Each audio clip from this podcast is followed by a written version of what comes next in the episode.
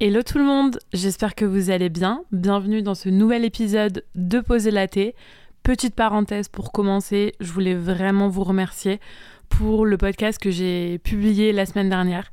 Donc euh, le podcast 30 ans, 30 leçons de vie. J'ai eu tellement, mais tellement de retours. Je m'attendais vraiment pas à ça. Je m'attendais pas à ce que ça vous parle autant. Et, euh, et ouais, juste merci je trouve ça fou à quel point euh, vous m'avez tous dit, bah en fait je me suis reconnue mais dans quasi la totalité des points. Donc ça veut bien dire qu'on n'est pas si chelou que ça au final, puisqu'on est vraiment beaucoup beaucoup à passer par les mêmes épreuves, par finalement limite les mêmes anecdotes et les mêmes leçons entre guillemets. Donc, euh, donc voilà, juste merci. Merci pour tout l'amour que vous envoyez à ce podcast tous les jours. Merci pour toutes les stories que vous faites. Merci pour toutes les notes que vous laissez et merci pour tous les commentaires pareils que vous laissez. Ça me fait toujours extrêmement extrêmement, extrêmement plaisir parce que bah, même si on peut pas se parler et que c'est qu'une conversation à sens unique avec ce micro, bah finalement quand vous me faites des retours, j'ai vraiment l'impression voilà qu'il y a ce feedback et ça me fait euh, d'autant plus plaisir. Maintenant que ça s'est dit, on va enchaîner avec le sujet du jour. Je sais pas du tout comment je vais le synthétiser ce sujet. En fait, j'avais juste envie de vous partager une réflexion que j'ai eue dernièrement. J'étais en Malaisie à Kuala Lumpur. Et qu'est-ce qu'il y a à Kuala Lumpur? Il y a des immenses, immenses centres commerciaux. Genre franchement, ça m'a vraiment fait penser, euh, il y a beaucoup de points communs je trouve avec euh, Dubaï, parce que je suis déjà allée à Dubaï aussi. Et donc je me suis retrouvée dans un centre commercial immense, vraiment immense. Je pense que c'est un des plus gros, euh, des plus gros du monde. Pour remettre un peu de contexte, parce que je ne vis pas dans une grotte non plus, mais c'est vrai que ça faisait longtemps que j'étais pas allée entre guillemets dans un temple de la consommation comme ça, parce que bah, on a passé euh, des mois là à Bali et euh, à Bali, il faut savoir qu'il y a que des petits shops, des petites boutiques, des petits créateurs. Il y a, je crois que sur toute l'île, il y a un centre commercial, mais c'est pas non plus le plus grand des centres commerciaux. Donc voilà, pour schématiser, c'est juste l'inverse vraiment à l'opposé total de Kuala Lumpur. Et en étant du coup en baladant, en arrivant dans ce centre commercial qui était absolument bondé à Kuala Lumpur, j'ai eu comme euh, je sais pas si on peut c'est peut-être un peu fort mais vraiment genre c'est la première fois que ça me faisait ça j'ai eu un espèce d'électrochoc toute la quantité en fait de, de fringues qui est absolument gigantesque dans, dans ce centre commercial où j'ai été ça m'a donné, mais vraiment premier degré, la gerbe. Je pense que j'ai eu une vraie prise de conscience, même si euh, j'avais déjà eu une prise de conscience avant sur ce sujet-là.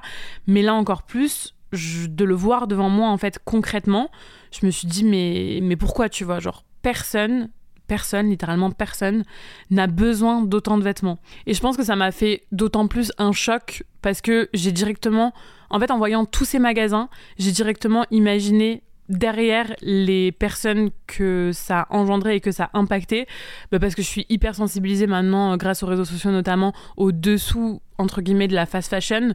Donc euh, voilà, j'ai imaginé euh, direct les petites mains derrière, toute l'exploitation qu'il y a autour de ça. Et je pense que c'est ça qui m'a donné un dégoût, mais vraiment profond sur le moment. Pourquoi est-ce que ça m'a mis autant une claque? En fait, euh, bon, vous vous en doutez, c'était pas la première fois que je foutais les pieds dans un centre commercial, même s'il était particulièrement gigantesque. J'ai déjà été dans un centre commercial et dans d'autres gros centres commerciaux. Mais là, je pense que euh, vraiment la différence, c'est que même si je voyage beaucoup et que je vois beaucoup de choses, je reste dans une sorte de microcosme à mon échelle. C'est-à-dire que moi, mon environnement, mes relations, que ce soit en France ou à l'étranger, à Bali, bref, peu importe où, ça reste des personnes donc euh, que je côtoie tous les jours qui font de plus en plus attention à ce qu'elles achètent, à la provenance de ce qu'elles euh, achètent et qui essaient de consommer en tout cas de plus en plus entre guillemets raisonnablement, de se tourner vers de la seconde main, de se tourner vers des marques qui sont un peu plus éthiques et qui boycottent entre guillemets euh, tout ce qui est ultra fast fashion et fast fashion. Du coup, je pense que j'ai eu tendance à penser que tout le monde, entre guillemets, dans le monde, avait cette prise de conscience globale, en fait. Et cette expérience, elle m'a rappelé que, bah, pas du tout. Dans son commercial, il y avait des centaines et des centaines et des milliers de personnes, tous avec, euh, genre, 4, 5 euh, sacs euh, dans chacune de leurs mains, qui se battaient un peu pour trouver les meilleures affaires, pour essayer une tonne de trucs. Et franchement, je leur jette pas du tout la pierre. Euh, premièrement parce que moi j'ai été la pire. Des commandes Pretty Little Thing, Shein, Boo, j'en ai passé et j'en ai passé euh, pas qu'une. Il y a 4 ans en arrière, j'avais une consommation absolument délirante de mode, de prêt-à-porter. J'avais un budget qui était euh, bah, conséquent et je pense qu'aujourd'hui c'est quasi le même, sauf que avant c'était pas du tout réparti de la même manière, c'est-à-dire que c'était énormément de pièces, énormément de fringues, euh, c'était beaucoup sur la quantité et peu sur la qualité finalement. Deuxièmement, je leur jette pas non plus la pierre parce que euh, bah y a une question d'éducation. Moi, je considère que encore une fois que je suis une bien-née et que j'ai été sensibilisée au dessous de l'industrie de la mode, mais c'est pas le cas pour tout le monde. Troisièmement, culturellement parlant, la mode a une place juste immense dans le monde. Je pense que je vais rien vous apprendre. Porter des vêtements depuis des dizaines d'années, c'est plus juste une nécessité, mais c'est vraiment un symbole entre guillemets de, réussite sociale et aussi d'autres choses, de, de personnalité, c'est un moyen de s'exprimer, je suis totalement d'accord avec ça. Je trouve que la mode, c'est vraiment un art à part entière. Moi, c'est un art auquel je suis vraiment très très sensible. Donc je comprends que ce soit très difficile de s'affranchir des dictats de la mode. Et en plus, encore une fois, il n'y a pas que du négatif dans la mode, c'est aussi, encore une fois, une vraie façon de s'exprimer. Maintenant, je pense que la dérive qu'il y a eu, c'est que depuis des dizaines d'années, on nous fait croire que c'est la norme de changer de garde-robe tous les quatre matins. Genre vraiment, c'est hyper banalisé et je dirais même que c'est mis en avant finalement le fait de constamment changer tous les jours de tenue, de jamais porter limite le même pantalon, la, même t-shirt parce que bah, sinon ça veut dire que t'es has-been. On parle d'une industrie quand même qui pèse des milliards et des milliards d'euros tous les ans et du coup qui a beaucoup beaucoup d'influence sur nos habitudes de consommation et quelque part tous à un degré différent certes mais tous à un certain degré on en est tous victimes de ça et quatrièmement je pense que même en partant du principe qu'on a cette conscience, que certains ont cette conscience des dessous de cette industrie, des dérives, etc., on reste des humains. Et en tant qu'humains, on est parfois paradoxaux, paradoxal, paradoxaux, non paradoxaux. Et je pense que c'est pas forcément rationnel, mais en tout cas euh, psychologiquement parlant, entre guillemets, normal, que nos petites envies égoïstes bah, prennent le dessus sur ce qui est bien, entre guillemets. En fait, ce podcast, je l'enregistre absolument pas pour faire culpabiliser qui que ce soit. Moi-même, je suis très, très, très, très, très loin d'être parfaite, croyez-moi. Je prends l'avion bah, beaucoup plus souvent que ce que je devrais le faire. J'achète trop de vêtements encore neufs je suis pas du tout minimaliste, hein. j'ai pas le mode de vie le moins impactant pour cette planète, j'en ai très conscience. J'ai encore beaucoup, beaucoup, beaucoup de progrès à faire sur plein de sujets. Donc justement, je m'inclus comme meuf qui devrait justement aussi, donc qui crée cet épisode de podcast, mais qui devrait aussi prendre le temps de l'écouter et de le réécouter. L'idée de ce podcast, c'est juste en fait de remettre en question certains comportements et certaines habitudes de consommation qu'on peut avoir au quotidien juste parce que des fois bah, on se pose pas la question pris dans notre quotidien on va pas se demander bah ça est-ce que ça a un impact? Euh, ça euh, qu'est-ce que j'en pense? Euh, ça est-ce que c'est vraiment aligné avec la personne que je suis? Qu'est-ce que je pourrais faire de mieux? Donc c'est juste pour faire une petite piqûre de rappel sur certaines réalités qu'on devrait je pense plus prendre au sérieux. Premièrement, je pense qu'on devrait tous développer notre esprit critique sur les industries, toutes autant qu'elles existent, et surtout aussi puissantes soient-elles.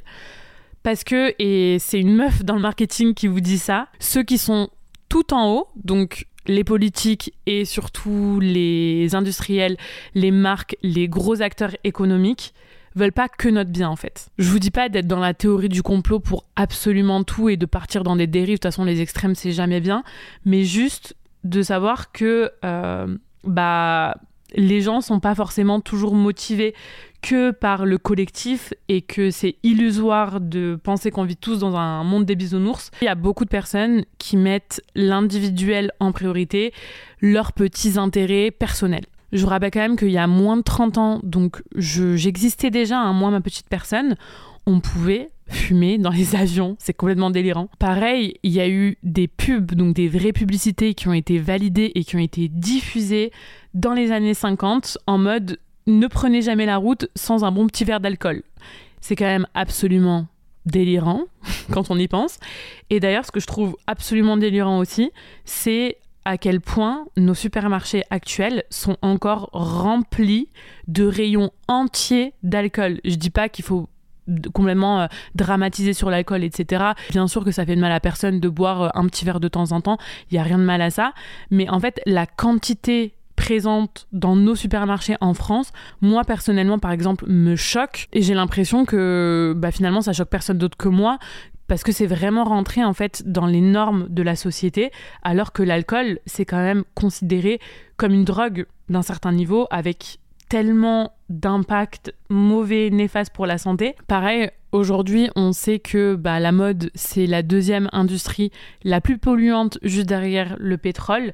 Et pourtant, bah, on encourage toujours les gens à consommer autant, à surconsommer autant. Et encore une fois, ça paraît normal. Donc voilà, je pense qu'on devrait mettre un peu plus d'informations et de conscience sur les industries qui nous entourent. Et euh, deuxièmement, on devrait aussi, je pense, se pencher sur le dos de nous créer un mode de vie qui nous correspond à nous et pas forcément qui correspond aux standards de la société. Pour moi, on est chacun 100% responsable des dépenses et des investissements qu'on fait. Enfin, je veux dire, voilà, quand on sort la carte bleue, c'est nous qui sortons notre carte bleue, c'est pas Pierre-Paul Jacques.